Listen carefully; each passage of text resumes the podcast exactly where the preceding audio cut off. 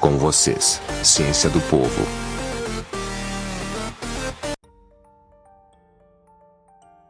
Imagina que você seja um funcionário.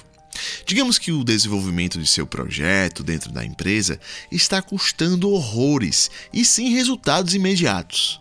Qual seria o caminho mais natural? Parar seu projeto ou até mesmo encaminhar sua pessoa ao setor de RH?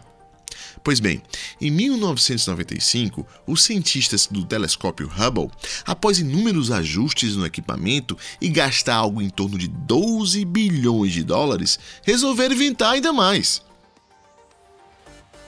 É óbvio que se eu quiser observar um planeta ou uma estrela, supostamente, eu tenho que colocar as lentes do meu telescópio em direção do mesmo, não?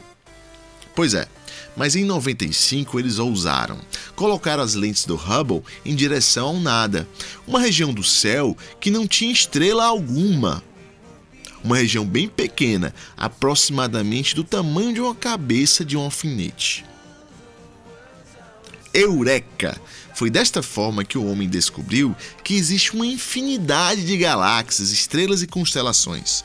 Neste ponto até então vazio, existia tudo isto. Foi com esse achado que hoje comprovamos várias teorias e que o universo é bem mais amplo que pensávamos.